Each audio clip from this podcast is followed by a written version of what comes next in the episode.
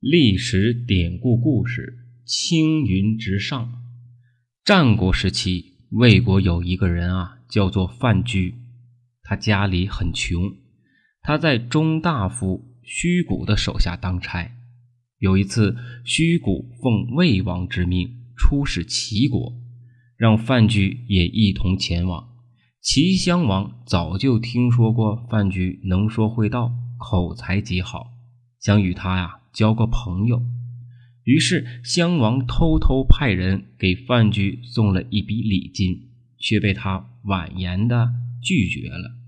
但是天下没有不透风的墙，这件事很快就传到了虚谷的耳朵里。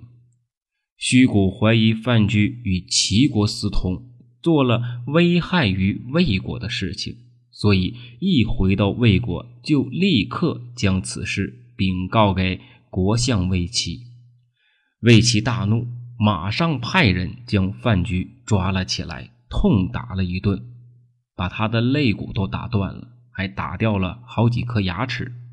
当时范雎紧紧地闭着眼睛，躺在地上一动不动。打手见他如此模样，以为他是死了，于是啊。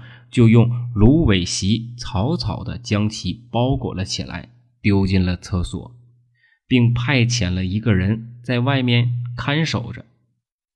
范雎从昏迷中醒了过来，发现自己啊竟然在厕所里，外面的守卫恰巧是昔日的熟人。于是啊，他便对守卫说：“我真的是被冤枉的，假如你能放我出去。”日后我一定会好好报答你的。你今日对我的好，将来我一定会加倍奉还。守卫于是便帮他逃出了相府。范雎出来之后，直奔好友郑安平家。他将自己的名字啊改名为张禄，准备先隐居一段时日，然后借机逃出魏国。没过多久。秦昭王派亲信王继出使魏国，郑安平啊，便向他呀推荐了范雎。王继利用自己的职权这一特殊身份，将范雎从魏国带到了咸阳。范雎依靠着自己出色的口才，很快就得到了齐襄王的赏识。封他为客卿，后来足智多谋的他，又多次为昭王献计献策，帮其呀排除异己，巩固统治。很快便被提拔为秦国的相国。秦国的人只知道此人来自于魏国，名字叫张禄，根本不知道他就是范雎。公元前二六六年，齐王。准备向韩魏两国发起进攻，魏国听说后，便立刻派虚谷出使秦国进行求和。范雎得知后，他就穿了一件非常破旧的衣服去见虚谷。他一路上啊，就来到了虚谷所住的宾馆。中大夫虚谷啊，早就把昔日之事忘得是干干净净。看到啊范雎的到来啊，外表啊是穷困潦倒的状态，他非常的吃惊啊，便问道：“哎，范叔，你你你现在过得可好啊？”范雎回答道：“哎呀，我是得罪魏齐以后啊，才逃到这里的。你觉得我会好吗？”虚谷又问：“那你在秦国以何为生啊？”范雎说：“我给别人当佣人，勉强啊能填饱肚子。”听完这番话，徐谷的脸上啊露出了同情之色。他立刻叫人啊做了一桌的酒菜，请范雎入席。他一边啊给范雎倒酒，一边说：“呀，范叔，真没想到啊，你现然哎居然如此的穷困潦倒啊！”说罢，他让人啊拿了一件。用厚绸子啊做的袍子啊送给了范雎。虚谷啊还告诉范雎说，这次他来到秦国，主要啊是为了给魏国求和的。他说自己听说秦王非常信任国相张禄，这次求和能否成功，完全取决于张禄的态度。他向范雎询问道：“范叔，你有没有人认识啊张相国的啊这样的人啊？”范雎说：“我的主人啊，跟张相国十分的熟悉啊，我可以带你去见他。”虚谷听了非常高兴，他说：“呀，哎呀，太好了！可是啊啊，我的马病了，呃，车也坏了，没有高车大马，哎，如何去见哎张相国呀？”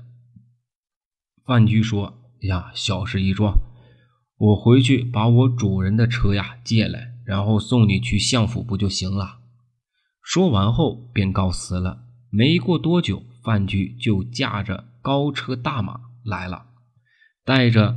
虚谷朝着相府的方向一路狂奔，到了相府的门口，他连停都没有停，直接驱车而入。府中的人啊，不仅没有阻拦，反而纷纷的向两侧退让。此情此景，虚谷也觉得很不可思议，但是啊，他也没来得及多想。进入二门后，范雎将车呀停了下来。对虚谷说：“呃，你先稍等一会儿，我马上去通报相国。”虚谷等了很长的时间，范雎呀都没有出来，他就问旁边的侍者：“范叔刚才进去通报相国，怎么这么长时间还没有出来啊？”侍者严肃地说：“这里没有范叔。”虚谷疑惑不解地问。那那刚才驾车进来的人不是范叔吗？侍者笑着告诉他：“刚才那驾车之人啊，就是张相国。”虚谷大吃一惊，知道中计了，立刻跪了下来，请侍者带他呀向相国请罪。范雎命人将虚谷带到了大堂之上，虚谷啊赤裸的上身，双腿跪在了地上，不停的磕头。自称啊，呃，自己犯了死罪，并说呀：“我万万没有想到，您能将自己置于青云之上啊！啊，升迁升得如此之快，从此以后啊，我再也不敢过问政事了。哎呀，我犯了死罪呀！请求你把我流放到北地，去接受惩罚吧。但请你饶我一命啊！”范雎说：“你罪孽的确深重。”本来我不应该饶了你，但是念你刚才啊送我一件袍子，还算有点故人的情谊，所以啊，我决定放你回去。但是，请你代告魏王，让他赶快把魏齐的人头给我送来，否则我必定会带兵攻打魏国，将魏国都城大梁。夷为平地，虚谷连连点头，狼狈不堪的走掉了。那好了，那今天的故事就讲到这里，谢谢各位。